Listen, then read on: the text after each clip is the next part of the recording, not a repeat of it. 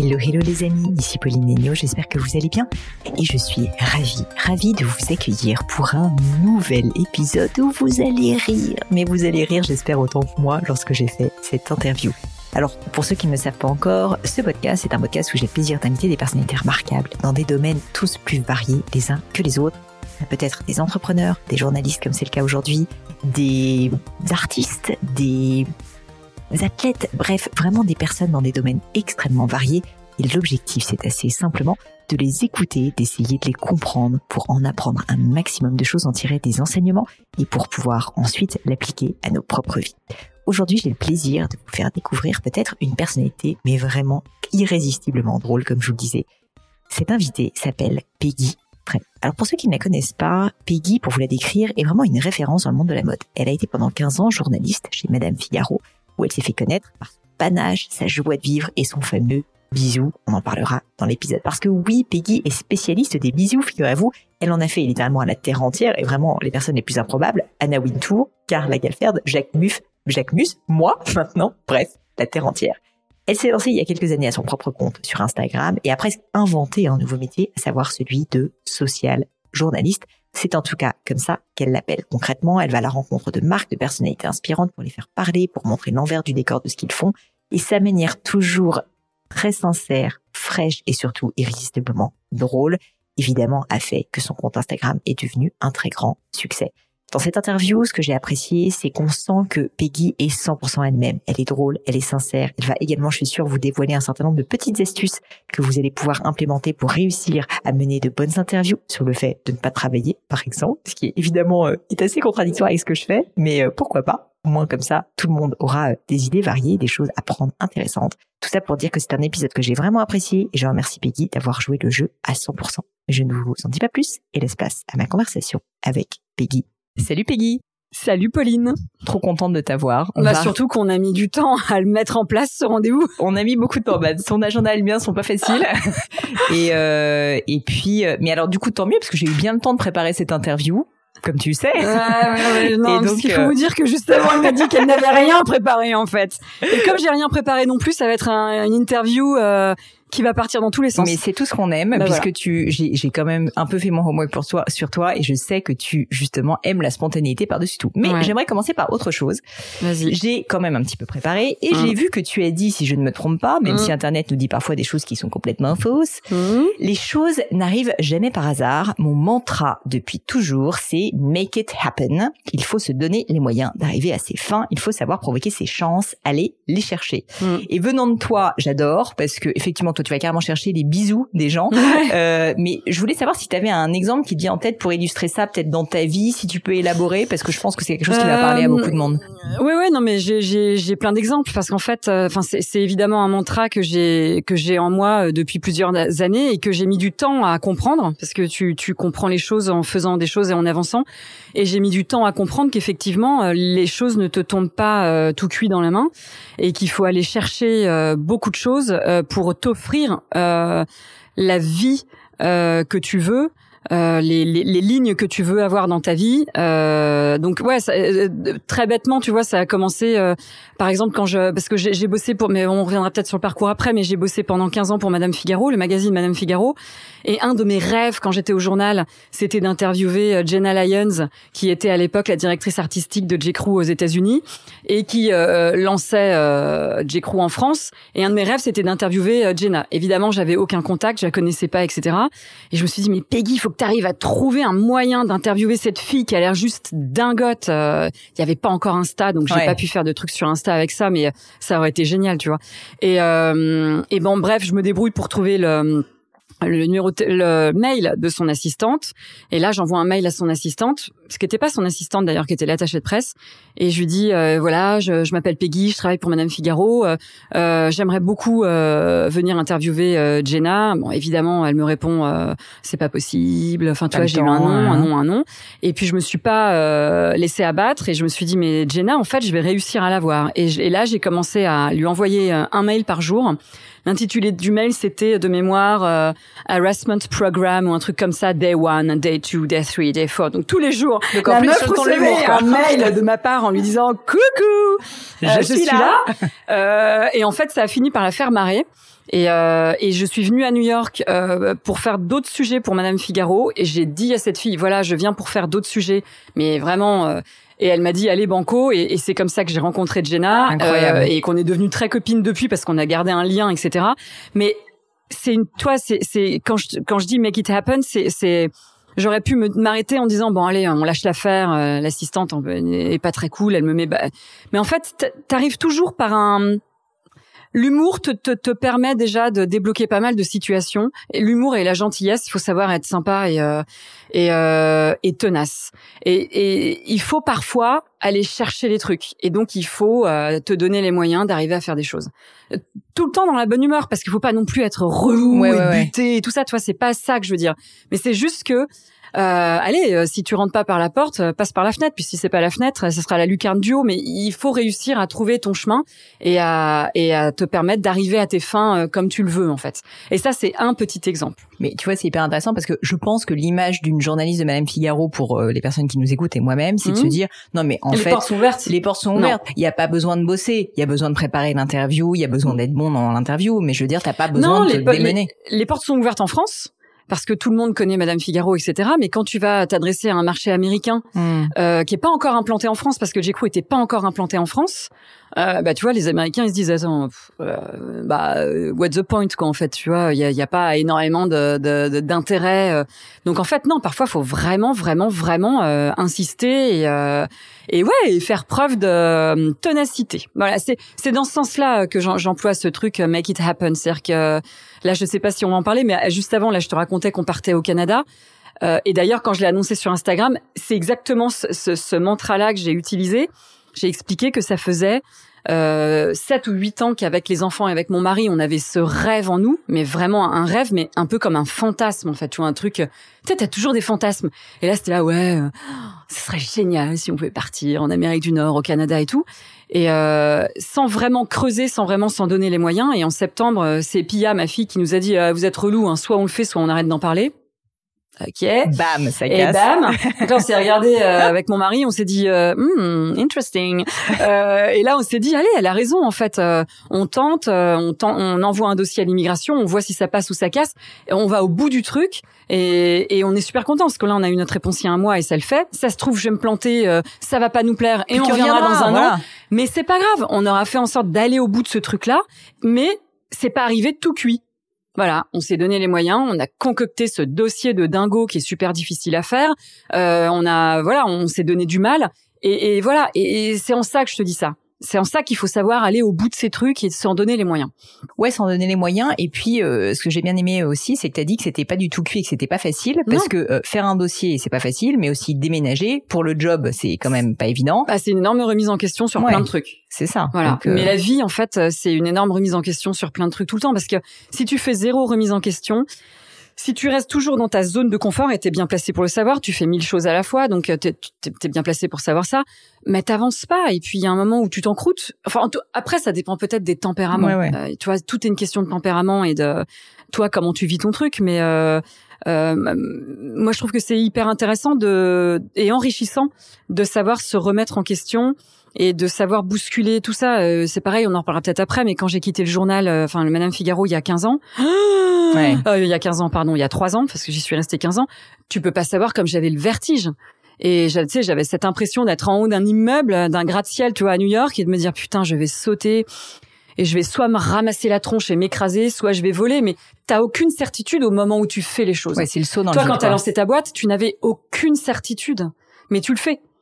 Bah voilà, il faut savoir avoir ce petit vertige. Euh, et puis bah si tu te plantes, bah c'est pas la fin du monde. Tu joues pas ta vie non plus. Donc euh, moi je pars du principe que tant que tu n'es pas sur un lit d'hôpital en train de te battre contre une maladie très grave, après tout rien n'est rien n'est grave quoi. Enfin tu vois ce que je veux dire C'est pas. Alors, je voulais parler justement de, du grand saut quoi, du saut dans le vide. Qu'est-ce qui a fait qu'à un moment donné, tu te dis, OK, ça fait 15 ans que je suis chez Madame Fig, ça se passe hyper bien, j'ai tout qui roule pour moi, mais j'ai envie de devenir journaliste euh, social. Enfin, ouais, tu vois, t'es comme moi, je sais même pas comment on dit en fait. Ouais. T'as raison, je dis ça aussi, mais je sais même pas. Euh... J'ai envie de devenir en gros euh, une autre sorte de inventer en plus sincèrement un nouveau métier quand même. Ouais, mais en fait, euh, ouais, comme dans tout euh, ce que je ce que je fais, ça s'est fait de manière euh, alors j'allais dire hyper naturelle parce qu'en fait je suis venue à Instagram. Enfin, c'est Morgane Césalori qui m'a dit, parce que moi, je suis pas du tout une geek. Faut savoir, j'allume un ordinateur, il se pète en deux secondes. Euh, je suis nulle. Et une fois, je vais interviewer Morgane Césalori pour Cézanne, euh, quand j'étais encore Madame Figaro, en 2014 ou 2013, je crois, je sais plus, au début d'Instagram. Il y avait pas encore les stories, tu vois, il y avait que les photos. Et je papote avec Morgane et je lui raconte une anecdote et elle me dit, mais c'est dingue, euh, tu devrais vraiment avoir un compte Insta et montrer les coulisses de ton métier, c'est génial. Je fais, tiens, puis tu sais, d'emblée, je me dis, rien que l'idée d'essayer de comprendre comment ce truc marchait, je me disais, puis je me dis, bon, je vais quand même regarder. Et ça, c'est venu comme ça. Et petit à petit, j'ai vraiment commencé à m'amuser avec Instagram, surtout quand les stories sont arrivées et les vidéos. Euh, moi, c'est ça, ce qui me fait marrer, c'est les vidéos. Euh, et en fait, pour répondre à ta question, c'est vrai que j'étais bien en Madame Figaro. J'avais eu euh, un joli parcours. ma boss Anne-Florence Schmitt m'avait euh, permis de, de, de, bien évoluer, de faire des trucs hyper cool. Elle m'envoyait sur les Fashion Week, sur tout ça, c'était génial. Euh, mais je sentais au fond de moi, et ça, je n'arrive pas trop à l'expliquer parce que c'est un truc que tu ressens, c'est limite instinctif en fait, que j'étais arrivée au bout d'un cycle. C'est-à-dire que, ok, c'était bien. Euh, euh, j'adore, j'adore d'ailleurs toujours mon métier, hein, mais euh, je sentais que la presse écrite était quand même dans une position un peu, voire très compliquée j'avais plus de, de difficultés à imposer des sujets euh, euh en conf de rédaction euh, quand la, personne dont je voulais parler était pas un annonceur, c'est que tout est lié beaucoup aux annonceurs. Et en fait, toute, toute cette fibre journalistique et cette curiosité de journaliste, je la perdais un petit peu parce qu'en fait, j'étais un peu bridée parce que je pouvais pas parler de qui je voulais complètement. Donc ça, ça me, ça me saoulait un peu, tu vois, ça faisait partie des choses qui me saoulaient. Euh, et puis je commençais vraiment à m'amuser avec ce truc-là et surtout des marques commençaient à faire, à faire appel à moi et bosser avec moi. Et du coup, j'ai eu vraiment le cul assis entre deux chaises pendant un an. Et pendant un an, je me suis posé des questions et je me suis dit, allez Peggy, euh, demain, euh, t'arrêtes. Et puis je me réveillais le lendemain et je me disais, non mais t'es complètement taré, jamais de la vie t'arrêtes, t'es folle. Je veux c'est pas la, place est bien. Mais surtout, il y a tellement peu de place dans le monde des journalistes. Il y a très peu de place, donc je me suis dit, t'es complètement folle. Puis après, le lendemain, je me réveillais, je me disais, allez, banco, ça y est, c'est terminé. Puis tout ça pendant un an. Et puis, de manière assez euh, naturelle, un jour, je me suis vraiment, je, revenais d'une Fashion Week, euh, je revenais de Londres, je crois.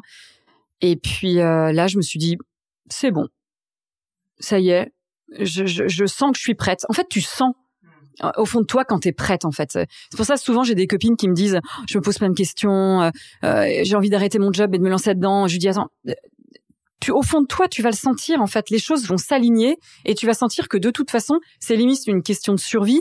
Et en fait, tu vas faire ton truc. Plus le choix. Voilà, il faut y aller. Et donc, je suis allée voir ma boss et je lui ai dit voilà, Anne-Florence. Euh, bah voilà, je m'en vais quoi. Je d'ailleurs elle a elle a vu que j'étais assez déterminée quand je suis allée la voir et elle a pas essayé de me retenir et elle m'a dit euh, je voilà mais pars quoi. Et voilà comment ça s'est fait. Mais euh, et puis j'ai eu du bol, euh, bah, voilà, j'ai eu de la chance parce qu'en fait j'ai commencé euh, les marques m'ont fait confiance très rapidement mais elles me connaissaient donc c'était facile si tu veux, je connais déjà tous les directeurs de communication, tous les trucs donc j'avais déjà fait mes preuves et en fait euh, les marques cherchaient aussi un autre moyen de communiquer. Donc en fait le timing était était super et, euh, et, et j'ai eu de la chance parce que je m'éclate toujours en temps aujourd'hui et je prends beaucoup de plaisir à faire ce que je fais. Tu vois c'est marrant en parlant je regarde le téléphone c'est mon de téléphone c'est mon meilleur ami et mon, mon pire ennemi à la fois euh, ce téléphone. Mais dis-moi alors concrètement pour les personnes peut-être qui connaissent moins bien qu'est-ce que tu fais? C'est quoi ce métier que tu as inventé? Parce que moi, c'est ça aussi que je trouve hyper intéressant, c'est que tu as été très précurseur sur le fait d'être journaliste digital, en fait, mmh. mais où tu as créé ton propre média, quoi, mmh. qui est le méga mmh. Peggy Frey. Bah t'as tout dit. Euh, enfin, sauf que j'ai fait ça sans vraiment. Euh, alors en fait, je suis très bordélique. Euh, voilà. Au moins tu le sais. Voilà, moi comme ça c'est dit, euh, et dans ma maison, et dans mon dressing, et dans mes papiers, et dans ma façon d'appréhender la vie. Et euh, donc en fait je n'avais pas de business plan, j'avais pas de plan prédéfini. Euh, euh, j'ai écouté euh, Mathilde Lacombe. Euh, ce matin, j'ai écouté Mathilde dans ton podcast. Les Rémoises, dis-moi. Bah ouais, bah, je, voilà, tu vois, je suis attirée par les Rémoises. J'ai écouté Mathilde. Et puis Mathilde, je la connais bien, donc ça me parlait. Et, et Mathilde, quand elle te dit, j'avais mes PowerPoint de prêt, tout ça. Bon, c'est pas la même chose. C'est un lancement d'une marque. Moi, franchement, je, je, je, suis nulle pour tout ça. Je, Mathilde, elle est hyper organisée. Je le vois, tu vois. Parfois, je la vois dans le train. Elle sort son ordinateur. Tout est nickel. Moi, je suis là. Bon, mais c'est comme ça.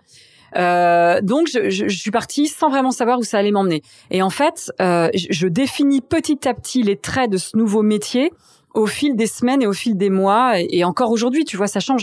Donc en fait, les marques font appel à moi euh, soit pour euh, les conseiller sur leur compte Instagram, la façon dont il faut, euh, parce que c'est hyper important, bichonner leur compte Instagram, la façon dont il faut parler aux personnes. Elles font appel à moi aussi pour animer des conférences ou des lives. Toi là, j'ai bossé pour Sephora pendant toute leur journée pour parler d'eux sur ma plateforme, mais quand ça me plaît, tu vois, parce que je veux pas me forcer.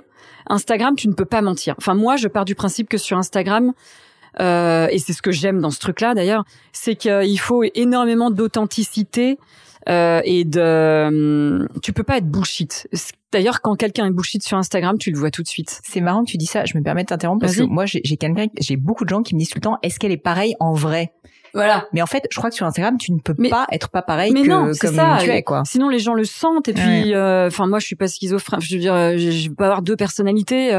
Donc, en fait, ça se retrouve dans les les marques ou tout ça euh, dont je parle de, sur, sur, sur ce réseau, moi je ne veux pas me forcer à parler de qui que ce soit. Et parfois on m'appelle en me disant on aimerait travailler avec toi. Et si la marque ne me parle pas, si c'est quelque chose que je ne vais pas porter ou qui qui ne m'émeut pas, ou bah je dis non en fait parce que la personne derrière son téléphone elle est pas débile et elle voit bien de toute façon que ça se passe pas comme ça et tout ça.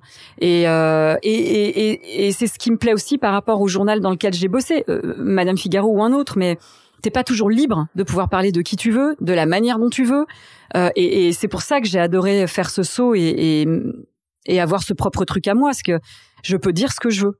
Et, euh, et je peux ne pas parler de quelqu'un si j'ai pas envie de parler de quelqu'un. Et tu vois, en revanche, je ne, je, je, ne, je ne veux pas démonter qui que ce soit. C'est-à-dire que pas quoi. Voilà, si je n'aime pas quelque chose, je me contente de ne pas en parler parce que j'ai beaucoup de respect pour les gens qui lancent plein de choses. Je trouve qu'il faut euh, euh, la niaque, faut qu'il faut de l'énergie, euh, il faut, euh, il y a tellement de concurrence qu'il faut vraiment, tu vois, en vouloir.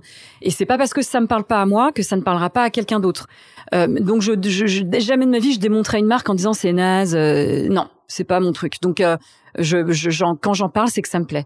Euh, j'ai oublié ta question du coup. Ma question c'était qu'est-ce que tu fais concrètement, mais bah, donc tu l'as voilà. un peu dit. Hein, ouais, ouais, ouais, voilà. je te l'ai dit. J'aimerais parler du style Peggy du style Peggy Frey et notamment du style de questions, d'interviews, de personnalité. Parce que tu sais, tu disais j'aime bien être comme je suis, euh, j'aime bien ben, parler des gens que j'aime bien. Enfin, j'aime bien hmm. parler des gens que j'aime bien. C'est une phrase très française. Bref. Ouais, mais bon, j'ai compris. Voilà, t'as compris et j'espère euh, notre audience aussi. Bref, tout ça pour dire que euh, effectivement, on sent que t'es 100% toi-même, que tu joues pas un rôle, que t'es complètement faux folle et c'est ça qui fait que t'es attirante et attachante d'ailleurs sur ton compte Insta. Et je voulais faux folle, tu me vois comme faux folle. Légèrement. ok. Mais non, mais, bien, mais je prends, je prends. C'est un compliment. Non, hein. mais je, bah, je, le prends comme ça, t'inquiète. et, euh, et, euh, et, du coup, si tu veux, je voulais te poser la question. Est-ce qu'à un moment donné, quand tu t'es lancé sur la plateforme, tu as eu des doutes sur la posture que tu devais adopter euh, sur Instagram? Ou est-ce que ça a été très naturel? Est-ce que tu as essayé à un moment donné de rentrer dans un rôle? Je te pose cette question parce que c'est souvent le cas, surtout quand ça devient un outil professionnel. Tu dis non mais attends, il faut que je fasse attention à la manière dont je vais parler. Et toi, on te voit arriver sur les Fashion Week et tu fais des bisous à Karl Lagerfeld, quoi. Donc euh... ouais. Alors euh, non, je, je, je, je, ne me suis pas posé cette question-là. Euh, et j'aurais pu me la poser parce que euh, comment dire ça euh, En fait, le monde de la mode, euh, c'est un milieu qui est très particulier et c'est un milieu où on te toise beaucoup.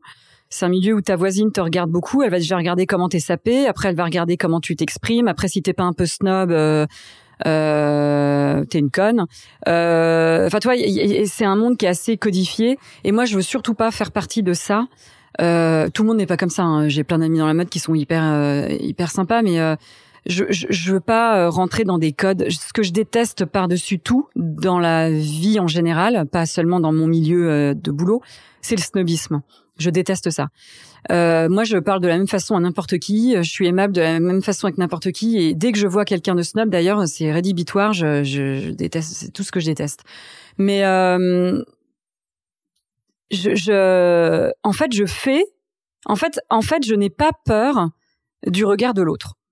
Je n'ai pas peur du ridicule, et je pense que c'est hyper, enfin, c'est une chance. J'en ai conscience euh, parce que ça m'a permis de faire beaucoup de choses euh, sans avoir peur de, me... parce qu'en fait, ce qui te paralyse souvent, c'est le regard de l'autre et c'est de se faire juger. Ouais. Bah, et surtout ça te dans le paralyse. secteur de la mode, effectivement, en plus. Toi, tu regardes la voisine qui te regarde, t'es là, ah non, je vais pas faire ça parce qu'elle va se dire ça.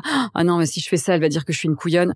Et moi, je m'en moque complètement parce que il y a rien de grave. Ça rejoint ce que je t'ai dit tout à l'heure. Là-dedans, il y a rien de grave, en fait. Euh, moi, j'ai juste envie de faire ce que j'ai envie de faire au moment où j'ai envie de le faire, de la façon dont j'ai envie de le faire. Et si ça plaît pas à la voisine, mais c'est son problème, ce n'est c'est pas le mien. Donc, euh, et je pense que ça, ça me, mais c'est, c'est, tu vois, j'ai une fille de 15 ans, Pia, et Lucien euh, de 12 ans, et en fait, c'est, c'est, ça fait vraiment partie des choses que j'essaye de leur euh, inculquer. Parce que c'est difficile quand t'es ado. euh, De... J'étais pas comme ça du tout d'ailleurs ado. Hein. Euh, Ado, j'étais plutôt très timide, très réservée. Enfin, tu vois, j'ai pas. Euh, c'est pour ça que j'essaye de- d'en parler à Pia pour qu'elle gagne du temps par rapport à moi. Euh, euh, en fait, il faut se foutre de tout ça, mais royalement, parce que sinon, ça, tu ne fais rien en fait. Et l'autre, en plus, la personne qui te regarde à côté peut être tellement malveillante parfois que Pourquoi est-ce que tu en aurais quelque chose à faire de ton, de Exactement. son avis? Faut se faire confiance. Et, euh, et c'est et c'est exactement. Mais mais voilà, je je j'ai j'ai de la chance parce que j'ai cette question, je l'ai souvent. Oh, comment tu fais pour aller faire un bisou à un tel? Comment tu fais pour raconter une blague à un tel? Bah, je me prends des vents déjà, les amis, euh, très souvent. Hein. Je me prends beaucoup de vent, mais c'est pas grave en fait. Le vent fait partie du truc, tu vois. Ouais, euh, d'ailleurs, le vent, tu le montres aussi, ouais, d'ailleurs, souvent. Bien sûr, faut pas avoir peur de montrer des vents. euh, les vents, ça fait partie de la vie. Voilà, c'est souvent ce que je dis. Je dis, prenez-vous des vents, ça fait partie de la vie. Et puis, si j'en reviens au début de notre conversation, non seulement tu te prends des vents, mais t'acceptes de revenir à la charge Ah oui. et ça finit par marcher. Bien Donc, sûr, Comme quoi, ta c'est comme ça que j'ai eu. Anna Wintour, entre autres. Mais ouais, ouais, ouais, non, mais ouais, faut, faut y aller. Bon, alors après, parfois, il y en a qui me saoulent. Je dis, euh, toi, j'arrête. Ouais. Je, je vais plus Ouais, te s'ils sont revoir. pas très sympas. Ouais, voilà, c'est ça. Mais euh, mais mais il faut pas avoir peur ni de l'échec, ni du vent, ni euh, euh, ni avoir peur d'être ridicule parce que le ridicule n'a jamais tué personne et euh, et, et c'est même parfois cool d'être ridicule. Parfois, on s'en fout tellement. J'allais te demander, le secteur de la mode, tu le connais bien évidemment beaucoup mieux que moi, mais c'est effectivement un secteur où il y a une image un peu de snobisme et de, mm, on va dire, euh, un- un- une forme de sectarisme, tu vois. Soit Mmh. t'en es, soit t'en es pas, et puis en tout cas on te juge, etc. Et donc toi, t'es arrivé un peu comme un ovni là-dedans, même si euh, t'es euh, hyper bien sapé, etc. Mais bon, quand même, tu, tu, tu respectes pas les codes habituels, on va dire, qu'on peut avoir.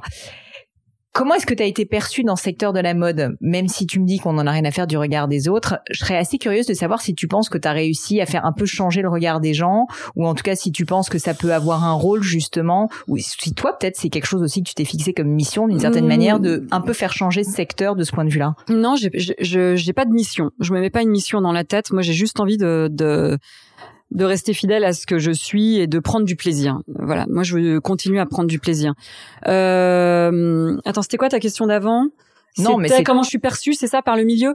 Eh ben, écoute, c'est super difficile de répondre à cette question parce qu'en fait, il faudrait que je leur pose la question. Euh, Il y a des, je sais qu'il y a des personnes qui, euh, euh, il doit certainement y avoir des personnes qui m'aiment pas. Comme de tous. Enfin, tu vois, euh, je, je, je le sais d'ailleurs. je vais pas citer les noms, mais je le sais. Mais je, voilà, c'est pas grave. Enfin, tu vois, je m'en fous déjà. Euh, et puis il y a des personnes que je fais marrer aussi. Tu vois, il y a beaucoup de personnes dans la mode qui me disent, euh, c'est cool parce qu'en fait. euh, C'est rafraîchissant quoi. Enfin, tu vois, c'est frais et euh, et puis tu, tu tu montres que voilà, c'est un milieu qui ok peut être codifié, mais en même temps il peut être détente et il peut être cool et euh, il peut. euh, donc je pense que j'ai les deux, mais. Mais c'est pas grave s'il y en a. Je sais qu'il y en a plein qui comprennent pas forcément et qu'il y en a qui doivent dire oh là là cette espèce de couillonne, elle va faire un bisou à Anna Wintour, la honte. Ouais, c'est leur problème. je m'en moque, ouais. Franchement, je m'en moque parce que tu peux pas plaire à tout le monde. D'ailleurs, il y aura toujours des gens qui, qui seront là pour te. euh, de la manière dont je mène mon Insta, parfois j'entends hein, des gens qui me disent ouais, elle a fait ça. Je dis bah oui, bah écoute, euh, fais ce que tu veux de ton côté et puis euh, voilà. Mais euh, voilà, non, moi ça me traumatise pas, on va dire.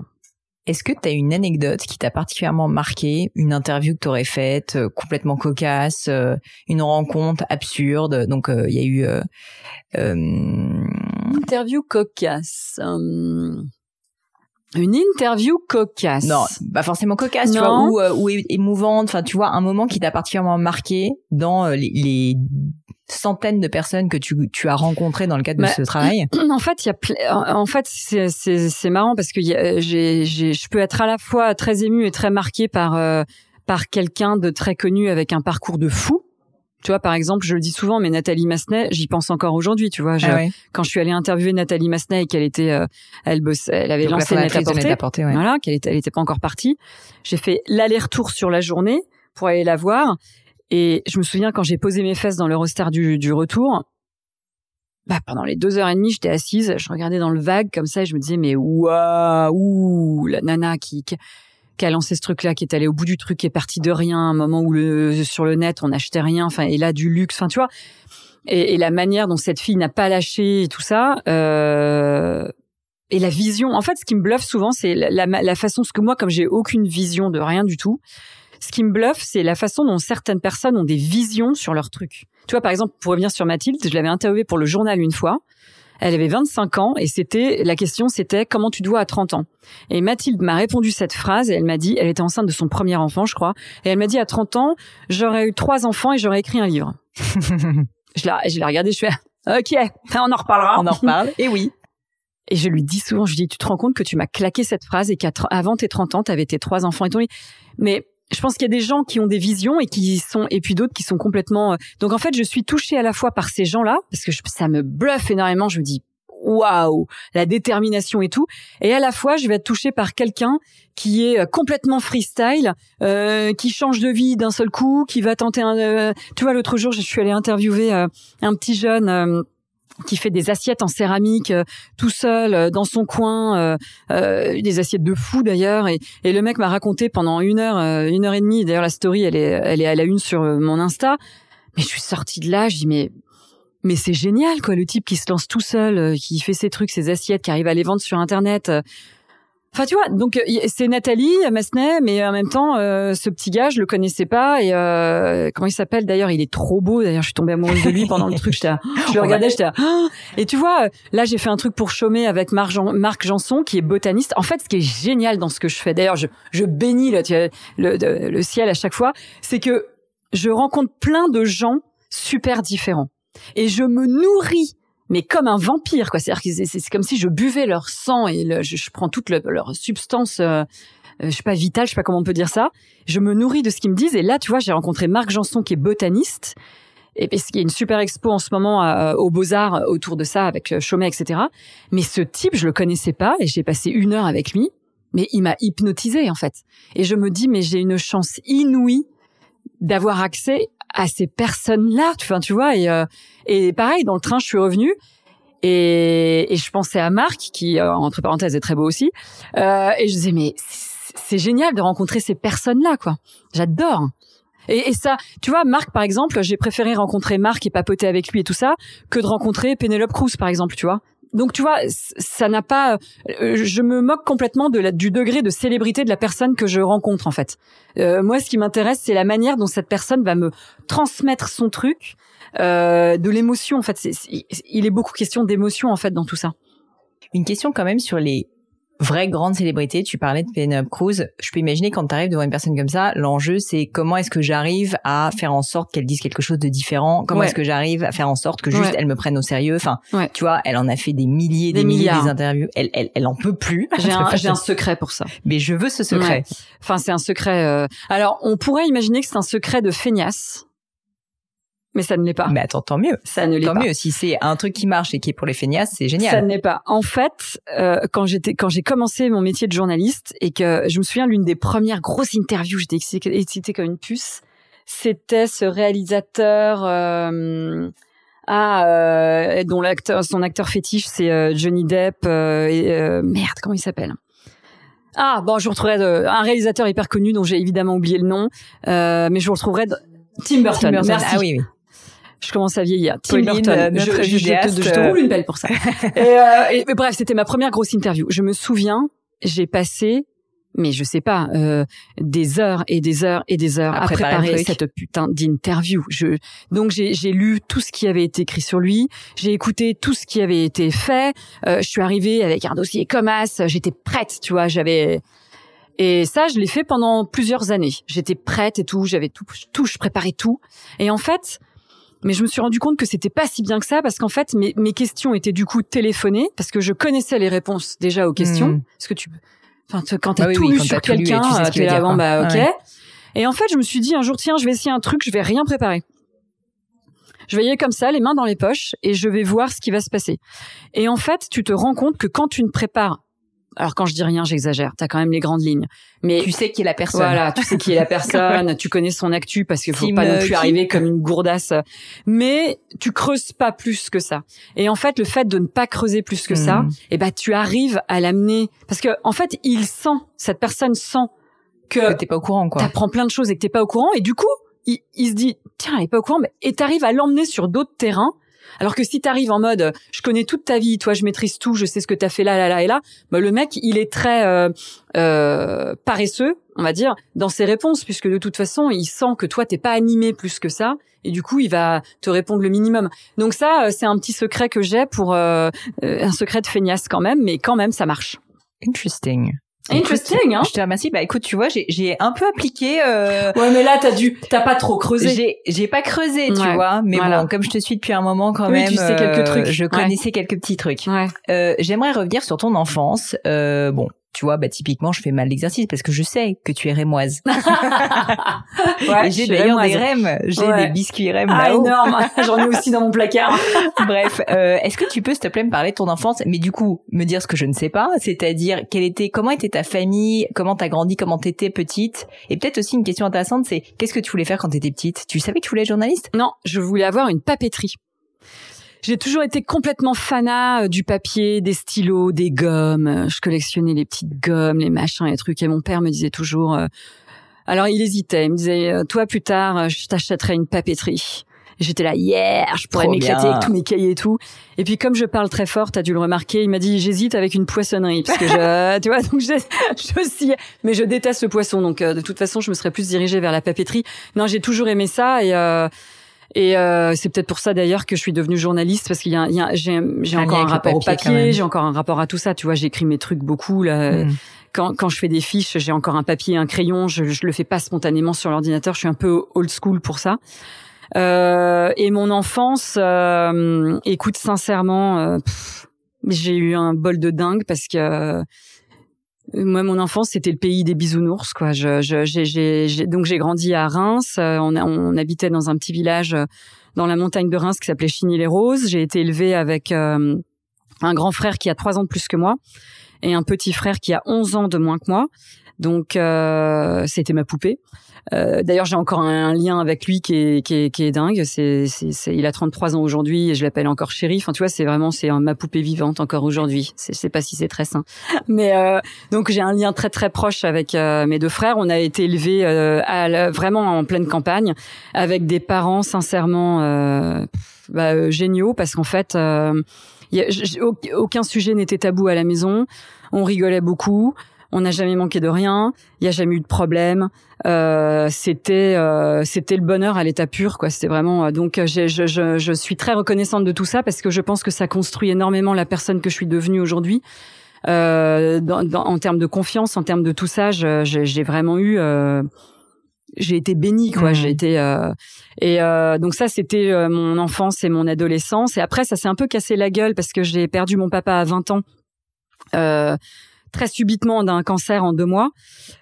Donc euh, bon là on est passé du pays des bisounours à un, truc beaucoup plus compliqué et beaucoup plus euh, en tout cas euh, d'un point de vue euh, émotionnel et tout ça. Euh, et puis je mais bon tu vois c'est c'est c'est quand même dingue parce que je pense que ce truc tragique parce que mon père c'est quand même le pilier de la famille et c'était un une sorte de super héros tu vois mon père était intouchable euh, donc le, voir que tout peut basculer en deux mois, je pense que c'est ce qui m'a construit aussi aujourd'hui. Et, et, toi, quand je te disais tout à l'heure, j'ai pas peur du ridicule, j'ai pas peur de tout grave, ça. Ouais, voilà, ça. voilà. Moi, tant que, euh, pour moi, perdre quelqu'un que tu as autant aimé, euh, c'est ce qu'il y a de pire. Et moi, tant que, tant que ma famille se porte bien, je, je peux me prendre n'importe quelle réflexion par n'importe qui. Je n'en ai rien à faire, ça ne m'atteint pas. Et je pense que le départ de mon père m'a beaucoup aidé. Je dis souvent, c'est ma, c'est ma plus grande faiblesse et c'est ma plus grande force en même temps en fait. Donc euh, euh, ça m'a construite, ça a construite aussi la personne que je suis aujourd'hui. Voilà. Mais bon, c'était pas évident. Mon petit frère avait 9 ans. C'était, je te passe les détails, mais c'était très très compliqué. Hmm. Je peux imaginer. Hmm. Je voulais te demander euh, au niveau de tes parents justement, quelles sont selon toi les valeurs les plus importantes qui t'aient transmises? Euh, Énormément. déjà le respect de l'autre euh, parce que je, je, je, je trouve que c'est primordial et c'est ce que j'essaye d'inculquer aux enfants. Euh, L'amour, parce qu'en fait, enfin, dans la construction de, de l'être que tu deviens plus tard, l'amour que te, te, portent tes parents euh, est, est capital en fait. Et on a tendance à l'oublier. Enfin tu vois euh, moi je me le dis souvent quand je joue à les enfants je me dis mais je veux qu'ils soient aimés qu'ils soient machin parce qu'en fait ça c'est c'est un socle qui va te porter toute ta mmh. vie en fait euh, et te donner des forces et te donner des ailes et tout ça. Donc euh, moi je dis aux gens que j'aime bah, tout le temps en fait que je les aime en fait. Euh, et c'est hyper important de savoir dire aux gens qu'on les mmh. aime. Euh, voilà, c'est que, enfin, après, je sais que c'est compliqué. Certaines personnes sont très pudiques, certaines personnes, tu vois, c'est ont du mal. Mais euh, moi, ça m'a porté euh, et je veux que ça porte mes enfants. Et voilà, donc euh, l'amour. Et puis bah, après, je, j'ai j'ai été très j'ai été bien élevée quoi je sais je, je sais je sais à peu près même si là je suis mal assise sur ton canapé comment me tenir enfin tu vois des des, des choses toutes simples mais qui font que, euh, que ça te permet après d'avancer dans la vie beaucoup plus facilement en fait tu as les t'as des outils donc euh, donc ça t'aide tu t'en rends compte. Et comment est-ce que tu décides de devenir journaliste? Parce que je ah. comprends le lien entre papeterie et euh, journal, mais euh, bon.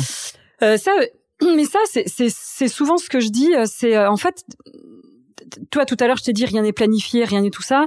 moi, j'étais pas du tout partie pour être journaliste. J'étais partie pour être traductrice de bouquins parce que j'étais euh, assez timide. Anglais, français? Ouais, plutôt. Ouais, j'étais assez timide, euh, assez casanière. D'ailleurs, je le suis encore. C'est-à-dire que je, je, fais beaucoup de trucs pour le boulot, mais quand je suis chez moi, j'adore être chez moi. Enfin, tu vois bien. Euh, et je me t'ai dit ah c'est cool ça, t'es es, chez toi peinard, tu bosses avec tes dictionnaires, tu traduis tes trucs. Donc j'ai fait une licence de langue étrangère appliquée. Euh, dans, dans, le but de devenir après euh, traductrice de bouquins. Et j'ai fait ça à Strasbourg. Et pendant que je faisais ça, donc quand j'étais en dernière année de licence, euh, mon grand frère, qui était aussi à Strasbourg pour faire ses études euh, et qui est un, un entrepreneur dans l'âme, qui entreprend plein de trucs, quand il était, quand il avait 21 ans, on va dire à peu près, a lancé un journal étudiant qui s'appelait Le Malin. C'était un journal gratuit pour les étudiants et il m'avait filé la rubrique littéraire. Donc j'étais chargée d'interviewer. On était maqués avec la librairie principale de Strasbourg qui s'appelait la librairie Kléber, je m'en souviens. Cool. Et on était maqués avec cette librairie-là qui recevait chaque mois des auteurs qui venaient parler de leurs bouquins. Et moi, à chaque fois, avant que l'auteur fasse sa petite conférence, j'allais l'interviewer dans une petite salle et tout. Et je, et je faisais cet article-là pour Le Malin. Et j'ai adoré. En fait, j'ai adoré. Je me suis rendu compte que j'avais une curiosité en moi. J'ai adoré aller poser plein de questions. J'adorais après me prendre la tête sur mon mon papier, essayer de trouver les bons mots, hmm. essayer de retranscrire au, plus juste ce que j'avais ressenti. Et je me suis dit putain, mais journaliste, en fait, c'est pas mal, quoi. Et, euh, et donc j'avais, je m'étais dit euh, bon, je vais plutôt me diriger par là. Donc c'est pour ça que je te dis qu'en fait rien n'est prédéfini et dans la vie, il faut jamais se mettre dans une case et se dire je veux faire ci. En fait, il faut faire confiance aux rencontres et, et, aux choses qui t'arrivent dans la, la, vie, ce n'est que des rencontres en fait, c'est que ça. Et tu vois là, si Antoine, mon grand frère, n'avait pas monté ce truc-là, mmh, tu serais jamais devenu journaliste. Mais quand il me l'a proposé, je dis bah pourquoi pas? Et, et c'est parti comme ça. Et en fait, je devais faire le QH. Euh, qui est une, une, super bonne école de journalisme à Strasbourg. Et, euh, et, et c'est à ce moment-là que j'ai perdu mon papa. Et à l'époque, il n'y avait pas les TGV, tout le bordel. Et donc, j'ai quitté Strasbourg pour venir m'installer à Paris pour être plus proche de Reims. Et c'est et je me suis retrouvée dans une école de journalisme qui s'appelle l'ESJ, qui est loin, loin, loin, loin, loin d'être la meilleure école de journalisme de Paris. Enfin, tu vois, je, je suis honnête. Et ça ne change rien, visiblement j'ai fait beaucoup de stages. J'ai utilisé cette école pour faire beaucoup, beaucoup de stages. J'avais plein de conventions de stages. Et en fait, euh, j'étais plus en stage qu'à l'école. Et, euh, et ça, et c'est important de le dire, parce que je sais pas si tu es suivi par des jeunes qui euh, font des stages des, stages, des stages, des stages, des stages, C'est même plus important, franchement, que sûr, le diplôme. Mais bien sûr, parce qu'en fait, tu tu prépares ton réseau, tu rencontres des gens, tu et euh, et, et c'est en rencontrant un tel que tu vas aller rencontrer un tel que tu vas qu'un tel va parler de toi. Et donc en fait, il faut pas hésiter à s'ouvrir sur l'autre et multiplier les stages. Euh, même si au début un stage, tu te dis ah ça va être relou, tu t'arrives toujours à tirer quelque chose de positif d'un truc. Donc et surtout dans ce métier de journaliste c'est important de, ouais, de commencer à créer un petit peu euh, ton réseau, euh, les bonnes personnes qui vont après réussir à te faire rentrer un tel. Enfin, voilà. Donc, il faut faire des stages. Et puis après, bah, j'ai commencé à bosser en tant que pigiste, notamment pour le Madame Figaro, qui m'a embauché par la suite. J'aimerais revenir sur euh, la notion de saisir des opportunités parce que tu parlais de ton frère là du journal et en gros tu dis bah allez pourquoi pas. Et en fait je trouve ça marrant parce que j'ai l'impression mais peut-être que je me trompe dans ta personnalité que tu es plutôt quelqu'un qui est assez euh, partante justement pour tenter des choses. Donc là aussi peut-être Montréal, tu vois, tu nous dis bah finalement j'ai lancé le truc, on verra bien quoi. Mm. Et je trouve ça hyper euh, rafraîchissant parce que je pense qu'il y a beaucoup de personnes CF Mathilde Lacombe qui ont un plan, veulent suivre le plan et en fait se disent que bah non euh, si c'est un peu le bordel que c'est foireux et que juste je pense que ça lui ferait peur. Ouais. Oui oui non mais c'est pour ça je, te dis je pense que c'est vraiment des questions de tempérament parce que je serais incapable euh, d'être comme Mathilde et d'ailleurs ça me je te dis encore une fois ça me bluffe je me dis oh, putain mais c'est super euh, millimétré quoi. Mais en fait je pense que tout est une question de tempérament et moi je suis très bordélique. Après je ne te dis pas que ça ne me fait pas peur d'être bordélique. Ouais. Parfois, là, tu vois, là, Montréal, par exemple, typiquement, toi, parfois, je suis dans la rue. Là, on vient de vendre notre maison, par exemple, tu vois, donc c'est un gros changement. Je me dis, oh, mais t'es complètement folle, mais t'es folle, en fait, tu vois. Donc, j'ai des gros moments de, de doute. Parce que j'ai eu la même avec le déménagement en Suisse. Voilà, tu vois, tu dis, oh, puis après, une heure après, tu sais pas pourquoi t'es là. Mais non, c'est cool. Et puis tu sais, tu passes par euh, l'ascenseur émotionnel. Euh, et puis après, je me, je me raisonne et je me dis bon, euh, encore une fois, il y a rien de grave et tout ça, mais en fait, je pense que c'est plus. je ne choisis pas d'être comme ça, je le suis. j'aimerais bien parfois être beaucoup plus organisée, figure-toi, tu vois. Je, non mais je te jure, j'aimerais bien mais c'est pas en moi je suis pas comme ça. Je, je peux pas aller contre nature en fait. Et tu dirais que t'es quelqu'un qui sait bien saisir des opportunités ou plutôt saisir de bonnes opportunités parce que tu vois aujourd'hui tu es dans une situation où je pense que tu es très sollicité. Donc en fait les opportunités les trouver c'est plus tellement le problème. Non. le problème c'est de savoir les choisir. Donc ma question maintenant c'est avant quand tu étais plus jeune il fallait savoir choper le bon stage les bons contacts c'était autre chose. C'était savoir trouver la bonne. je suis d'accord avec et maintenant c'est t'as tendance à tout prendre d'ailleurs. Exactement. Et j'ai fait des erreurs comme ça tu vois parce que euh, quand j'ai commencé à, bosser pour Madame Figaro, j'étais pigiste. Et j'ai été pigiste, donc j'avais 26 ans. Euh, 25, 26. Ouais, non, non, j'avais 24 ans et je suis restée pigiste deux ans et ils m'ont embauché quand j'avais 26 ans. Eh ben, tu vois, ce serait à refaire, je le ferais pas. Et je pense que j'ai été guidée par des mauvaises raisons. C'est-à-dire a 26 ans, je me suis dit, sécurité de l'emploi, euh, vas-y quoi, fonce. Et avec du recul, moi, j'étais pas faite pour être intégrée dans un journal et assise derrière un ordinateur, euh, parce que c'était le cas quand je suis arrivée là-bas. Et en fait, j'aurais dû rester pigiste parce que quand t'es pigiste, ok, t'as pas la sécurité de l'emploi, mais t'es un zébulon. Tu peux. Euh... Oui, puis tu peux travailler pour plusieurs journaux. Exactement. Tu peux faire. Alors, ça fait peur parce que parfois t'as des mois blancs, c'est-à-dire qu'il se passe rien mais euh, tu as une espèce de liberté et qui est hyper appréciable. Et si c'était à refaire, je pense que je, je, tu vois, je me suis laissée guider par des mauvaises raisons. Mais j'étais jeune, donc en même temps, je me dis bon, voilà, t'étais jeune, tu savais pas où la vie allait. Et puis en un poste Madame Figaro, ça, ça, ça, se refusait pas, tu vois. Mais tout ça pour dire qu'il faut savoir aussi se faire confiance un petit peu et s'écouter. Euh, je sais plus ta question, je suis désolée. Ma question c'était comment est-ce que maintenant tu choisis les opportunités maintenant qu'il y en a plein qui te tombent dessus? Eh ben ça, ça, rejoint ce que je te disais tout à l'heure, c'est que je, je, fais confiance à mon instinct et je je si je déjà un un je veux que le projet me plaise. Deux que l'équipe soit sympa parce qu'il y a beaucoup d'équipes qui sont pas cool. Et c'est pas cool de bosser avec des gens pas cool ça peut vite tu vois, devenir un calvaire. non ouais, c'est un bon point ça. voilà ça peut vite si tu vois que l'ambiance va pas être bonne qu'ils vont te saouler que c'est pas dans un bon esprit mais je veux même pas le faire en fait parce mmh. que mais parce que je peux me le permettre de pas le faire. Donc ça c'est un luxe énorme. Mais moi je veux bosser dans la bonne humeur dans la bonne ambiance avec des gens bienveillants et, et, prendre beaucoup de plaisir. Donc et pour le moment, j'arrive à le faire. Touche du bois. Touche du toujours, bois. toujours. Ça t'est arrivé de faire une des erreurs de jugement, euh, alors et de te dire là en fait ce truc-là fallait pas que je le fasse ou, ou récemment? Ouais récemment. Pas quand t'étais plus jeune justement euh, avec euh, par exemple Madame Figaro le fait d'être pigiste ou pas, mais plus récemment tu vois te, te laisser un peu embarquer. Récemment tu vois par exemple là je fais un truc pour L'Oréal. c'est une émission sur YouTube qui s'appelle Run Hair Show. Euh, et tu le vaux bien. Parce que je le vaux bien. Voilà. Euh, et ce truc-là, on me l'a proposé il y a un an et j'étais à deux doigts de pas le faire. Euh, alors que tout était euh, merveilleux, hein. Euh, parce que le show est en anglais. parce que je mettais le doigt dans un truc que j'avais jamais fait, c'était filmé, tout, enfin, l'anglais en fait surtout parce que je parle anglais mais je suis pas fluent. Donc je m'étais dit putain ça va être super chaud et tout et j'en parlais avec mon mari et j'étais à vraiment deux doigts de, de, de leur dire non et finalement je ne sais pas pourquoi j'ai dit oui et je regrette pas parce que en fait c'était très difficile les deux premiers et après tu maîtrises mieux, t'apprends à maîtriser, etc.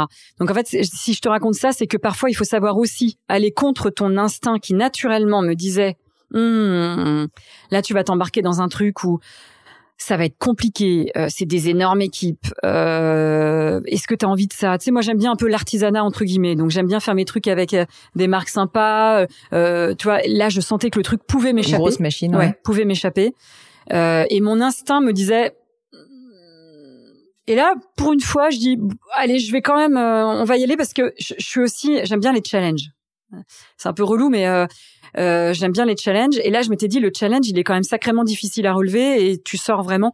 Et du coup, je l'ai fait. Et aujourd'hui, tu vois, je regrette pas parce que ça y est, je maîtrise le, j'ai compris le truc, je maîtrise le truc. Mon anglais, je peux pas avoir la même spontanéité en anglais qu'en français, mais bon, J'essaye de faire en sorte que ça. Puis j'essaye de jouer aussi là-dessus en me disant euh, peut-être qu'ils vont aimer mon, mon franglais, tu vois. Et d'ailleurs, euh, ça passe très bien.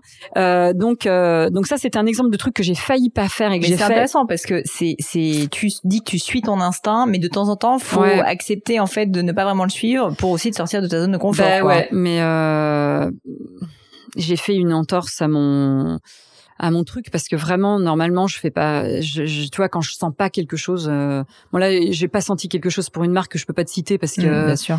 Euh, je je peux pas la citer. Euh, c'était c'était énormément d'argent je l'ai pas fait. Parce que ça me correspondait pas en fait. Euh, la marque me correspondait pas et en fait je vois pas le sens à ça enfin je veux dire je suis pas une, un panneau publicitaire en fait tu vois ce que je veux dire? Je suis pas un mannequin moi qui qui moi ce que je ce que je monte sur Insta c'est ce que je ressens euh, c'est vraiment ma personnalité donc je peux pas aller non plus n'importe où et faire n'importe quoi et j'ai pas envie d'ailleurs parce que j'ai pas envie de prendre les gens qui me suivent j'ai beaucoup de respect pour les gens qui me suivent euh, D'ailleurs, ils sont super cool. Moi, j'ai la meilleure communauté au monde. Ils sont hyper bienveillants et tout. Et je veux pas les prendre pour des abrutis, en fait. C'est pas le, le truc. Donc, je, je dis non. Il faut pas avoir peur de dire non parfois. Hein. Tu sais, en fait, les gens souvent ont peur de dire non.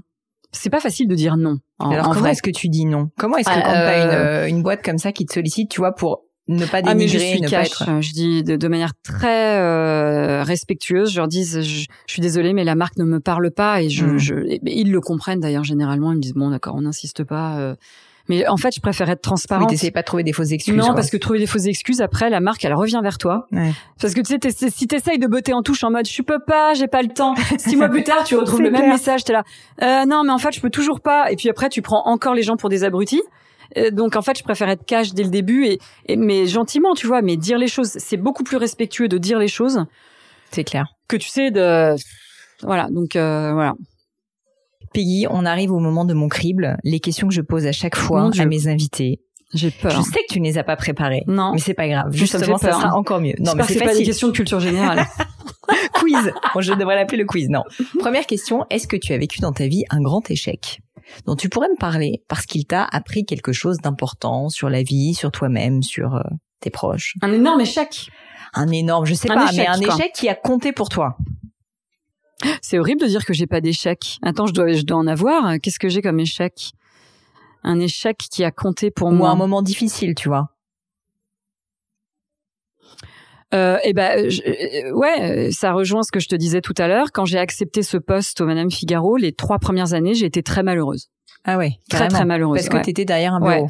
parce que je suis arrivée dans une rubrique euh, où euh, je pensais qu'on allait me dire Peggy euh, va interviewer un tel, va interviewer un tel de manière très naïve, alors qu'en fait on me demandait euh, de rester derrière l'ordinateur, de rentrer des papiers dans l'ordinateur, de faire du rewriting, c'est-à-dire réécrire des articles quand ils sont pas super bien, de faire la passerelle entre les secrétaires de rédaction, la maquette, etc. Et en fait j'avais complètement perdu euh, l'essence, enfin le, le, truc qui m'animait euh, dans ce que je, dans mon métier de journaliste, c'est-à-dire aller interviewer des gens. Et je le faisais plus. Donc j'ai été très malheureuse. Ce qui m'a d'ailleurs, euh, donc c'est ce qui pour ça que je disais que j'ai été happée par des mauvaises euh, raisons. Ce qui m'a d'ailleurs amené à donner ma démission, parce que au bout de trois ans, j'ai donné ma démission à Madame Figaro. Et là, ma big boss Anne Florence m'a dit très bien, ok, on accepte ta démission, mais je te passe dans la partie magazine. Et là, je suis restée pigiste. En fait, quand j'ai quitté le journal là il y a trois ans, j'étais redevenue pigiste régulière. Ah. Mais j'ai filé madame en fait parce que je, je ça me plaisait pas, ce statut-là me plaisait pas. Donc ça, c'est un échec, mais qui, comme tu le dis, euh, m'a permis de savoir finalement vraiment ce que je voulais en fait. Et, et ce que je voulais, c'était vraiment aller être sur le terrain et aller interviewer des gens et aller euh, me nourrir en fait de ça. J'étais pas faite pour être derrière un ordi. C'est pour ça que je te dis que je pense que j'ai pris ce poste au départ pour des mauvaises raisons et que de temps en temps, il faut vraiment s'écouter mais alors, je sais bien qu'il y a l'appât du gain. Je sais bien que c'est c'est et c'est hyper important. Et puis la sécurité. Et la sécurité, c'est hyper important. Et puis aussi le regard. Enfin, je peux imaginer, tu vois, avoir un job, Madame Figaro. Enfin, je pense à toutes les personnes qui nous écoutent, qui peut-être euh, cherchent un premier boulot.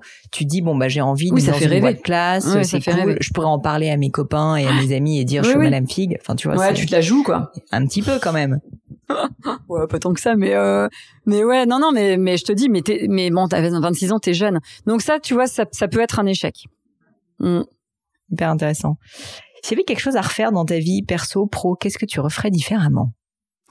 Eh bien, euh, il y a trois mois, il y a trois mois, je t'aurais répondu euh, partir à l'étranger parce que c'était un rêve que je n'avais que je m'interdisais euh, que je, en me disant que c'était trop compliqué, que ça allait être euh, trop compliqué par rapport à la famille, par rapport au boulot, par rapport à tout ça. Donc je t'aurais répondu ça. D'ailleurs, j'ai répondu à un podcast de Miss Maggie's Kitchen que j'adore. Je sais plus quand. Et elle m'a dit un, rêve que t'as et je lui ai dit ça. Et je lui ai dit, tu vois, c'est un rêve que je, ne réaliserai jamais et je, et je sais que je vais le regretter. Et donc je t'aurais répondu ça. Mais aujourd'hui, je peux plus te répondre ça puisque je pars. Tant mieux. Donc, euh, donc non, euh, je vais, je suis très contente de, d'être de, allée au bout de ce truc. Et eh ben, même si je me plante, c'est pas grave. je l'aurais fait. Bravo à toi. Est-ce que tu as une maxime, une citation qui te plaise particulièrement euh, Peut-être que tu, tu vois, as noté quelque part, que tu te répètes de temps en temps et que tu pourrais euh, partager? Bah, Ce dont on parlait tout à l'heure, c'était le, le, le make it happen. Euh, Là, je te l'ai dit à la française, make it happen. C'est le petit côté L'Oréal. Make it happen. Euh, c'est ton franglais. Ouais, c'est ça, c'est mon franglais. Mais il faut que tu cultives le côté accent français quand bah, tu, quand tu seras à Montréal. de toute façon. Cultive-le, garde-le, garde-le. Toi, c'est encore le côté non, mais feignasse, mais ouais, exactement, exactement. T'as vu, en fait, il y a un truc, il y a un truc. Mais on m'a pas encore vraiment démasqué. Mais, c'est ça euh, qui marche, tu vois. donc, non, je suis une vraie, vraie feignasse. Euh, non, mais ça, c'est, c'est hyper important et c'est, euh faut se bouger, quoi. Faut se bouger parce que c'est pas en, en restant enfermé chez soi et en attendant que ça vienne, ça viendra pas en fait. Hein. Ça, ça, les choses ne viennent pas toutes seules. Et moi, ma grand-mère me disait souvent, Peggy, on a la vie que l'on se fait. Et en fait, c'est vrai. Tu as la vie. Toi, par exemple, là, quand j'ai annoncé sur Instagram que je partais à Montréal euh, pour un an, deux ans, trois ans, dix ans, je n'en sais rien, euh, les gens m'ont dit, oh, mais quelle chance C'est pas une chance, ouais. Non, ce n'est pas de la chance en fait je me suis bougé le cul euh, euh, via énormément de remises en question, de peur, de doute, de machin. Donc c'est pas quelque chose qui est tombé tout cuit. C'est euh, c'est pas, on peut pas dire que c'est de la chance. Et en fait, il y a très peu de choses qui arrivent par chance en vrai dans la vie, sincèrement. Euh, si j'ai peut-être eu la chance de tomber dans une famille merveilleuse. voilà, ça c'est de la chance parce que tu tu décides pas dans quelle famille tu nais et tu décides pas si tu vas naître avec un membre en moins, un, pied en moins, une maladie, un machin. Voilà, donc t'es de la, t'es chanceux quand t'es en bonne santé et quand voilà. Mais sinon pour tout le reste, mais c'est c'est le fruit de ton travail et c'est le fruit de l'énergie que tu vas y mettre en fait. Et cette énergie, faut aller la chercher parfois. Est-ce que tu as une croyance qui est controversée? Ce que je veux dire par là, c'est est-ce que tu constates qu'autour de toi, ça peut être en France, ça peut être dans le monde, euh, globalement, les gens ne sont plutôt pas d'accord avec euh, une conviction que tu as toi personnellement? Hmm. Pas une question facile. Non, c'est pas une question facile. Euh... Je te donne un exemple si tu veux. Euh, j'ai eu plusieurs fois des personnes qui m'ont dit, par exemple, je crois Nicolas Santivet, le CEO d'Ami, m'a dit, je, moi, je suis convaincu qu'on peut réussir en étant gentil. Et la plupart Ah des gens sont persuadés que Mm. tu es obligé d'avoir les crocs euh, qui Non, règlent le parquet, lui. etc. Non, non, Donc, je suis d'accord ce, avec ce genre de, tu vois, Ouais, de raisonnement. non, non, je suis d'accord avec lui. Et je, je dirais même gentil et, euh, et, et que l'humour peut faire avancer beaucoup de choses. Et, euh, et non, non, ça, je suis d'accord avec lui. Euh, non, euh, qu'est-ce que euh, non, le, je sais pas si ça rentre dans ton sujet, mais euh, moi, j'ai énormément d'amis autour de moi qui se bardent de nounou dans tous les sens parce qu'elles sont persuadées que dans la vie, pour réussir, il faut avoir une nounou parce que tu peux pas euh, mener de fond, euh, de, enfin de, de, de front. euh, ta vie de maman et que pour pouvoir réussir professionnellement, il faut absolument se être très bien entouré à ce niveau-là. Bah moi je pense pas. Bah après c'est personnel. Moi je n'ai pas de nounou, je n'ai jamais eu de nounou. Et euh, mais je pense que j'aurais été très malheureuse de confier mes enfants. à- Alors après, c'est- c'est vraiment très personnel de confier mes enfants à une nounou. Donc en fait, je, moi j'ai tout ce que j'ai fait jusqu'à maintenant et tout ce que j'ai essayé d'articuler jusqu'à maintenant, c'était euh, mon, mon luxe en fait. Je le dis souvent. hein, mon luxe, c'est d'aller chercher mes enfants à l'école. Ce n'est pas d'avoir la nounou. Alors que contrairement, mes potes, leur luxe, mais elles me le disent comme Ouais, ça, ouais. c'est d'avoir la nounou pour vrai. pouvoir, euh, voilà. Moi, mon luxe, c'est de pouvoir être à 16h30 devant la sortie de l'école de mes enfants, euh, alors que maintenant c'est des ados. Mais bon, de toute façon, on n'a pas choix, on est à la campagne, donc je suis obligée d'aller chercher. Et, et je kiffe ce moment d'une force que tu peux même pas imaginer. Et la manière dont je vis mon boulot aujourd'hui, et la manière dont je euh, j'ai dit non à des postes importants parce que je savais que je pourrais plus faire ça. Et je ne voulais pas. Donc j'ai dit non à beaucoup d'argent parfois. J'ai dit non, mais en fait je savais que j'allais tirer un trait sur sur ça et je ne voulais pas. Donc en fait, je sais pas si ça répond à ta question, mais en fait je pense qu'on peut réussir euh, tout en étant aussi là euh, pour les enfants. En fait, tout est une question de, de, de, Mathilde le dit très bien, de trouver ton équilibre et ta force, etc. Et, savoir ce qui compte pour toi aussi. Exactement, exactement. Euh, donc ça, c'est un débat qu'on a. Je t'en parle parce que c'est un débat que j'ai avec beaucoup de potes. Mais euh, c'est intéressant que t'en parles parce que bon, il y a aussi beaucoup de femmes. Enfin, il y a à peu près 50% d'hommes, 50% de femmes qui écoutent le podcast. Mais je pense qu'il y a effectivement beaucoup de charge mentale et puis tu vois de de de, de culpabilité quoi oui, oui, oui. sur euh, Ouais, ce ouais. genre de sujet. Ouais, ouais. Donc euh, Mais euh, alors après, moi j'ai des amis qui me disent ah non non, mais moi aller chercher à l'école, euh, Oui, ça les devoirs, le machin, le tout ça, euh, non. Donc c'est pour ça que je te dis que c'est aussi une question de tempérament et de euh, et je ne juge pas d'ailleurs mes potes qui me disent ça. Tu mais vois. tu dis si ça compte pour vous, c'est possible. Exactement. Si ça compte pour toi, euh, tu peux organiser ton, ta vie. Alors, j'ai peut-être un métier qui s'y prête aussi. Hein. C'est, c'est, peut-être sûr. aussi. Oui, euh, mais voilà. t'as choisi Mais justement. je l'ai choisi. Et j'ai choisi d'aller comme ça pour pouvoir faire ça en fait. Euh, et, et je pense que c'est possible. Voilà, je pense que c'est possible d'avoir, de, de s'épanouir professionnellement parlant et de rester là euh, aussi euh, et d'aller chercher tes gosses à l'école si ça te fait plaisir d'aller les chercher à l'école tous les jours. Et je n'ai pas honte de le dire parce que parfois c'est une honte, tu sais, de dire ah, moi je suis à la sortie de l'école avant tous les jours sauf pendant les fashion week, ton téléphone sonne. Mais euh, mais en fait j'ai pas, j'assume complètement euh, ce ce côté-là. Euh, je suis pas une euh, businesswoman euh, avec des comment te dire. euh, moi, je pense que tu l'as compris. En fait, euh, dans la vie, je veux prendre du plaisir dans tout ce que je fais, ce qui est complètement crétin parce que il y a des gens qui vont me regarder et dire elle est maline elle, mais en fait c'est pas si facile que ça. C'est vrai, c'est pas si facile que ça. Mais mais moi mon kiff c'était de faire ça et de, de mener ça comme ça. Et donc j'ai euh, cousu. Organiser ta Oui, vie quoi. En fait c'est la couture. Donc j'ai cousu mon truc qui me va. Voilà. Faut coudre votre truc qui vous va. Ça va être le titre de l'épisode. Couser. Je sais même pas. Sortez les aiguilles. Sortez les aiguilles. Ah là là. Euh, un sujet sur lequel tu as changé d'avis dans, dans le cadre de ta vie, justement. Est-ce Oh que- là là, mais c'est des questions super pièges. Ouais. Bah, piège non, mais Ah, Est-ce que j'ai changé un peu de d'avis sur des choses euh, Est-ce que j'ai certainement changé d'avis, dû changer d'avis sur plein de trucs? Bah, j'ai changé d'avis sur Paris déjà, parce que j'ai habité Paris pendant euh, 12 ans. Euh, Pia est née à Paris. J'ai surkiffé ma vie à Paris. Et puis, euh, puis j'ai plus aimé Paris. Est-ce que c'est que tu as changé ta vie ou est-ce que Paris a changé? Je ne sais pas. Euh, et attends, quand je suis partie, c'était il y a euh, 10 ans, 11 ans. Et Paris n'était pas le Paris d'aujourd'hui. Donc euh, et j'en voilà voilà donc j'étais en amour pour Paris, j'ai surkiffé Paris et après aujourd'hui tu me dirais Peggy, est-ce que tu pourrais revenir à Paris aujourd'hui? Et ma, réponse serait non, je ne pourrais pas. Euh, parce que je me suis habituée à plein d'autres choses euh, et, et c'est peut-être une organisation de prendre son train, etc. Euh, tu payes hein, parce que c'est un sacrifice. Moi, je dis non à plein de dîners, je dis non à plein de soirées, je dis non à plein de trucs, je me coupe de plein de trucs, mais c'est pas grave. Oui, t'as l'air de voir quand même pas mal de monde. Voilà, c'est pas grave. Donc ouais, j'ai changé d'avis sur Paris. Euh, mais tu vois, j'ai rechangé d'avis sur Paris parce que le fait d'aller m'installer à la campagne me fait voir Paris d'une autre façon. Et aujourd'hui, quand je viens à Paris deux, trois fois par semaine et parfois une semaine quand j'ai mes trucs, eh ben je regarde Paris avec un autre regard et, je ne vois plus les emmerdes que tu as à Paris, mais je vois la beauté de Paris. Tu vois, l'autre jour, je suis allée à pied, euh, j'ai traversé le pont des Arts pour aller je sais plus où. Bah tu vois, chose que je ne faisais pas quand j'habitais à Paris. Eh ben je me suis arrêtée sur le pont des Arts, je me suis assise sur le banc, cinq minutes, tu vois, pas longtemps. Mais j'ai regardé Paris, chose que je ne faisais plus quand j'habitais à Paris en fait. Donc finalement, je, tu vois, j'ai euh, exactement, exactement. Et, euh, et bon, bon voilà, il y a ça. Sur quoi j'ai changé d'avis? Non, je. T'as des trucs toi? Tu changes d'avis sur des trucs souvent? Moi, je change d'avis assez facilement, ouais. J'ai ah des, des, avis forts, mais ah, j'arrive assez facilement à changer d'avis. Ouais, j'ai changé d'avis sur un truc mode. Je pensais que ça allait marcher, ça n'a pas du tout marché sur le See Now Buy Now. Tu vois, quand des marques lançaient des collections que tu pouvais acheter tout de suite, des marques de luxe, hein, euh, parce qu'ils ont voulu euh, se mettre au, au rythme d'Instagram et du je veux tout de suite.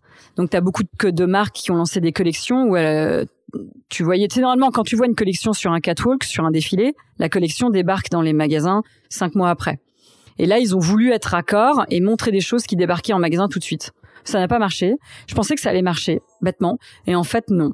Et bah, tu vois, je suis revenue là-dessus et je me dis, mais en fait, c'est vachement bien de revenir à ce rythme euh, normal de défiler avec les fringues qui arrivent six mois plus tard. Il faut revenir à ça. J'ai changé d'avis aussi sur. Ah, tu m'as embarqué sur un truc. Mais vas-y, euh, on a tout le temps. Euh, euh, les marques qui font des choses comme Adrien réunis. Adrien réuni euh, de entre euh, sur produire à la demande.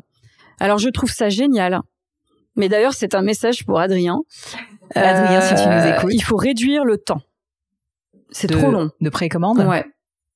Moi je suis d'accord pour précommander des choses, mais quand ça arrive dans un délai maximal de un mois et je suis large, quand c'est deux mois, c'est trop long. Ça, tu vois, au début, je pensais que j'aurais, je, m'y ferais, et en fait, je trouve ça trop long.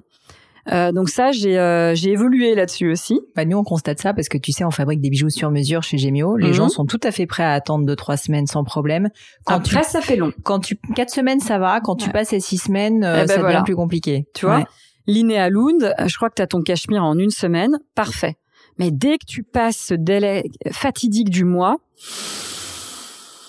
Bon, ça, euh, donc tu vois, il y a des choses comme ça, mais bon, après c'est au fil de, du temps quand tu euh, quand tu explores les choses et tout ça. Alors aussi, je pensais que j'allais plus jamais acheter de fringues parce que pendant le confinement, j'ai trié tous mes tous mes trucs là, mon dressing, et je me suis dit oh là là là là malheureuse, mais et en fait, j'ai vite changé d'avis parce que j'ai vite racheté des fringues également, tu vois. Donc euh, sur ce genre de choses, je change très vite d'avis en fait.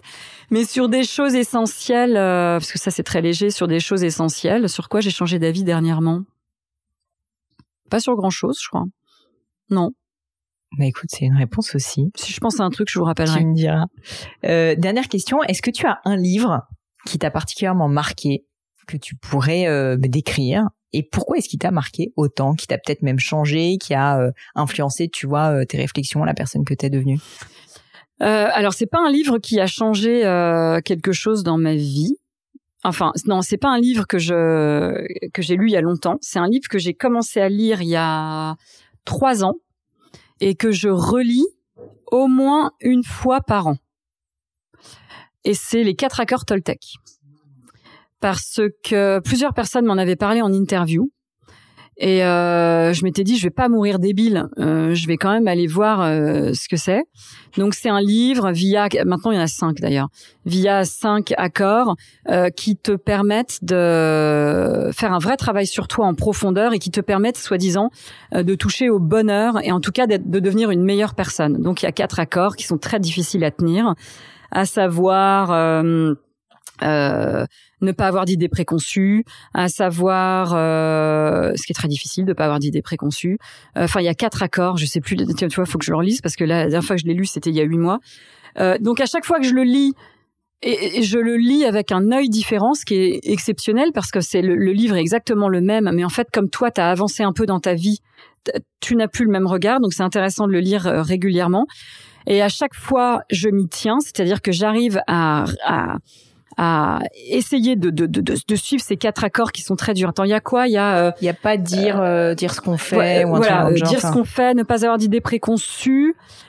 Je, je les connais pas par cœur. Euh, C'est super dur. Hein. Ne pas médire euh, sur les autres. Alors ça c'est super dur parce que parfois t'as envie quand même de, tu vois. Euh, non mais c'est vrai, on est tous humains, donc de temps en temps tu lâches le truc. Donc j'arrive à les tenir généralement euh, un mois et, après, je retombe dans mes travers. Et tu le relis. Et du coup, je me dis, Peggy, hmm, sonnette d'alarme. Il faut que tu relises les quatre accords, enfin les cinq maintenant, les cinq accords Toltec. Euh, mais je vous le conseille parce que euh, c'est, euh, ça fait réfléchir sur pas mal de trucs. Et euh, j'essaye de retrouver, mais je, les, je les trouve pas. Vous les trouverez très facilement. Hein. mais tu vois, c'est, tu vois, je t'en parle et je me dis, bah voilà, je vais le mettre dans mes lectures de vacances, je vais le re-reglisser dedans. et je le lis avec un stabilo. Ah, c'est tu vois Tu lis en profondeur. Mais fun fact, tu es, je crois, la trois ou quatrième personne. Bon, alors après, en quasiment 200 épisodes de podcast qui me cite ce livre. Ouais. Je ne l'ai toujours pas lu. Faut que tu le lises. Faut que tu le lises pendant les vacances. que là, c'est bon. pendant les vacances. C'est le coup près là. Ouais, lis maintenant. C'est pendant les vacances parce que c'est. Euh, euh, alors au début, tu le lis, tu dis ouais, c'est bullshit ce truc, c'est n'importe quoi. Mais après, il y a quand même des trucs où dans, dans, dans tes gestes du quotidien et tout ça. Euh, par exemple, le truc de pas avoir d'idées préconçues, c'est super dur en vrai. Ah tu vois, par exemple, euh, t'attends un coup de fil de quelqu'un, putain, la personne t'appelle pas, et là, tu inconsciemment tu pars en vrille en mode ouais c'est peut-être parce que ah mais non mais c'est sûr c'est parce qu'il m'a pas aimé ou qu'il a pas fait ça ou que euh, il a trouvé quelqu'un d'autre. Enfin tu vois et en fait c'est juste peut-être que le mec a complètement enfin tu pars dans des délires. Et c'est très dur de ne pas euh, rentrer là-dedans. Et, euh, et ça te demande un vrai travail. Et tu vas voir euh, c'est pas mal bah écoute, je vais, je, je vais suivre. Mais tu m'achètes les 5 du coup, parce que maintenant je crois qu'il y a une version avec les 5 accords Toltec. Je vais, je vais euh, lire les 5 et puis euh, je te ferai une petite dédicace quand j'aurai, quand j'aurai, j'ai essayé de les J'attends ma dédicace. je te ferai une dédicace. J'attends ma dédicace avec impatience. Peggy, écoute, c'est fini. C'était, euh, c'était hyper chouette. Je te remercie d'avoir accepté. C'est déjà fini. Tu te rends compte, ça fait seulement une heure qu'on est oh, ensemble. Ça va. Ça va, tu vois. Va. On a été, on, on est a été, cadres, on est dans le cadre. Mais si on veut te contacter, te suivre, travailler avec toi peut-être, donc Instagram à mort évidemment. C'est que en fait les gens te contactent en général via Instagram ou ils te contactent via Instagram ou tu sais j'ai mon mail qui est sous mon truc donc voilà. ils m'envoient un mail mais c'est mais c'est quand même les trois quarts du temps via Instagram. Et toi t'es pas du tout sur LinkedIn. Mais pas du tout. Mais alors il faut que j'y sois tu crois? Bah ouais, mais Il faut que j'y sois. Moi tu sais que je suis influenceuse LinkedIn. Non mais c'est un truc de dingue. Oui mais c'est très business non? Bah oui, mais bon, d'un autre côté, tu crois que je dois y être Mais bien sûr, je vais te, je vais faire comme Morgane Césalori, je vais te dire. C'est clair, il faut que tu me briefes parce que là, pour le coup, euh, je ne sais pas. Non, mais je n'y vais jamais. Mais c'est comme Instagram en fait, quasiment. Alors t'as pas les stories, tu n'as pas de stories, donc c'est des posts. Mais c'est une appli. C'est une, c'est un site internet et une appli, ouais. C'est un réseau social, si tu veux. Passe pour la bonne couillonne. Hein. Non, mais je vais y être parce que euh, l'autre jour, quelqu'un m'a dit, mais je t'ai pas trouvé sur euh, machin. Je dis, bah non. Euh... Ou alors si je dois y être, mais je ne sais pas comment mais c'est marqué euh, journaliste au Madame Figaro, alors que j'ai jamais. Bon, on va peut-être se faire une petite session juste après pour te créer ton compte LinkedIn. Voilà. on va faire ça. oh la vache. Merci Peggy. Merci Pauline. Bye bye les amis, c'est la fin de cet épisode, mais avant de vous quitter, quelques détails en plus. D'abord pour toutes les infos sur le podcast et cet épisode, ça se passe sur paulinegno.com, vous aurez tout promis, juré. Aussi, si vous souhaitez me contacter pour me poser des questions, me proposer de nouveaux invités, eh bien n'hésitez pas à le faire directement sur LinkedIn, Instagram ou YouTube, je vous attends. Enfin, encore mille merci de m'avoir écouté jusqu'ici, j'espère de tout cœur que ça vous a plu et je vous dis à très vite pour un nouvel épisode.